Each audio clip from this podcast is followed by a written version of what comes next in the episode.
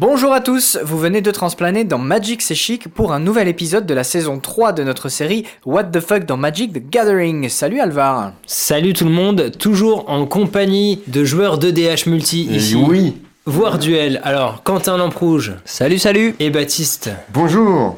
N Baptiste. Bonjour. Alors aujourd'hui, nous allons parler des pires généraux. Une fois n'est pas coutume, hein. il y a quand même pas mal de créatures légendaires qui peuvent très bien faire un deck bien pourri comme on les aime. On a eu pas mal de suggestions pour ça. Par quoi commence-t-on? Bah Moi, je vais commencer avec une suggestion euh, qui est revenue euh, souvent parmi euh, vos messages et ben, à côté de laquelle on était passé parce que c'était un petit peu la, la plus évidente. c'est Phage, Phage l'intouchable. Alors pourquoi? Ben, alors, Phage, pour la redécrire, elle coûte 4 noirs, 3 incolores, c'est une 4-4. Quand elle vient en jeu, si on l'a pas joué de sa main, on perd la partie. Et voilà. et voilà. Ah, c'est ballot. On peut pas l'annoncer, quoi. Donc en gros, c'est le GG que tu peux pas jouer. et eh ben moi, je vous trouve pas cool. Je l'aurais pas mis dans les pires GG. Je l'aurais mis dans les cartes les plus sexy. Moi, je dois avouer que sa tenue là, ah, un peu plutôt BDSM alors. Ouais, bon, ouais, soft hein, quand même. Et toi, alors, c'est quoi ton pire commandant? Alors, Là, j'ai choisi un mec plutôt pas mal. Hein. Même son nom, il envoie du lourd. Encore une fois, je tape dans le gobelin Kamigawa. Ben Ben Hermite Aki. Donc euh, voilà, déjà, ce blaze est tellement bien. Je pensais que Tuk Tuk, euh, l'explorateur, était le pire nom pour un gobelin légendaire. Mais non, Ben Ben est là pour relever le niveau. Hein. En plus, il est ermite, hein. comme tous les oncles Ben dignes de ce nom, n'est-ce pas? Puis, venons-en au fait. Pourquoi est-il si atroce? Un 1 pour 4. Déjà, ça commence bien. C'est clair. Ensuite, il a une capacité. Il peut s'engager pour infliger à une créature attaquante ciblée un nombre de dommages égal au nombre de montagnes détapées que vous contrôlez. Oh Tout ça pour ça. Donc, euh, en vrai, ça pourrait être pas mal. Mais euh, c'est un peu la meilleure attaque, c'est la défense. Pour me défendre, faut que je fasse rien aussi, en plus, accessoirement. Non, surtout en mono rouge, ça va, mais alors pas du tout cette carte. Puis regardez-moi cette petite pieuvre qui lui sert de couvre-chef. mais c'est pas, est-ce qu'il a un slip ou est-ce que c'est ses fesses qu'on voit? La grande question qu'on se pose tous. Hein. Et eh, J'avais pas remarqué. Euh, pas. 2. Hein. Parce qu'il y, a, ça et puis euh, bah clairement il a, il a un mouton sur les épaules quoi. Hmm, c'est une carapace. Non, c'est pas ouais, sa carapace. Tous les gobelins de Kamigawa, les Aki ont une carapace comme ça. Ok. Alors moi je vais essayer de, faire mieux qu'Alvar. Euh, je vais aussi parler d'un général rouge qui s'appelle Shimatsu à l'habit de sang. Alors déjà, attention, attention à la prononciation. Euh, quand j'ai présenté la carte à Alvar, il a commencé à baisser son pantalon. Donc c'est Shimatsu euh, ou Tsu à l'habit de sang. Alors juste, je vais m'arrêter deux secondes sur l'illustration. Donc on a l'impression que voilà, il projette de la lumière euh, à travers sa main euh, comme euh, Sangoku. Il a des espèces de, de vers de terre pour ceux qui ont vu Trémor qui lui sortent du dos et un masque chou sur la tête. Mais bon, bref, on n'est pas là pour parler d'illustration. Je vais vous parler du général. Alors pour 4, bah écoute Alvar, il y a pire qu'une 1-1, il y a une 0-0. Ah. Mais attention, au moment où Shimatsu, à l'habit de sang, arrive en jeu, sacrifier n'importe quel nombre de permanents et en gros, il arrive en jeu avec ce même nombre de marqueurs plus 1 plus 1. Alors pourquoi c'est nul?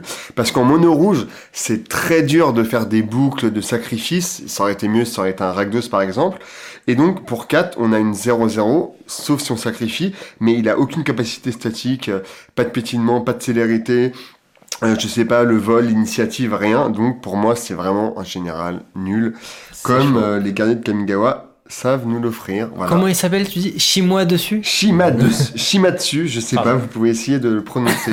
Après, moi j'aime bien l'illustration, elle a un petit côté Venom, avec cette espèce de langue là, euh, disproportionnée qui sort, et puis euh, des petits bouts de symbiote qui partent de partout. Euh. Ouais, mais quand tu lis la carte, non. Oui, après c'est nul. Oh, les démons japonais ont eu des grandes langues bien avant Venom. Hein. C'est vrai. Ensuite, on a une suggestion de Geek Librairie. Ce sera Veldrain le Sangien, dessiné par Suzanne Van Camp. Ah, on, en avait parlé. on a bouffé de la Suzanne Van Camp. on l'avait montré, mais on l'avait pas décrit. Effectivement, c'est vrai que sa capacité est plutôt pas mal. Déjà, bon, 5-5 pour 7, ça va, c'est dans votre curve. Hein. vous, vous le déroulez tranquille. Et puis pour 3, euh, il peut acquérir la traversée des forêts, mais moins 3, moins 0 au passage. Hein, parce que c'est compliqué de traverser les forêts. Il y a quand même deux loups, hein, je suis pas si discret. Donc euh, c'est que pour coller deux à, l'arrivée. C'est compliqué, hein, la carte qui vaut 7. Euh, ouais, donc un bon GG bien pourri. Et puis on avait une autre suggestion. On avait une autre suggestion, effectivement, d'Ara Winshu. À propos d'un personnage très très connu, en tout cas pour une certaine époque de Magic, hein, euh, durant le bloc Carnage. Il y avait Carona, la fausse divinité, donc qui vaut un incolore et un mana de chaque couleur, donc 6 en tout, donc pas facile à lancer.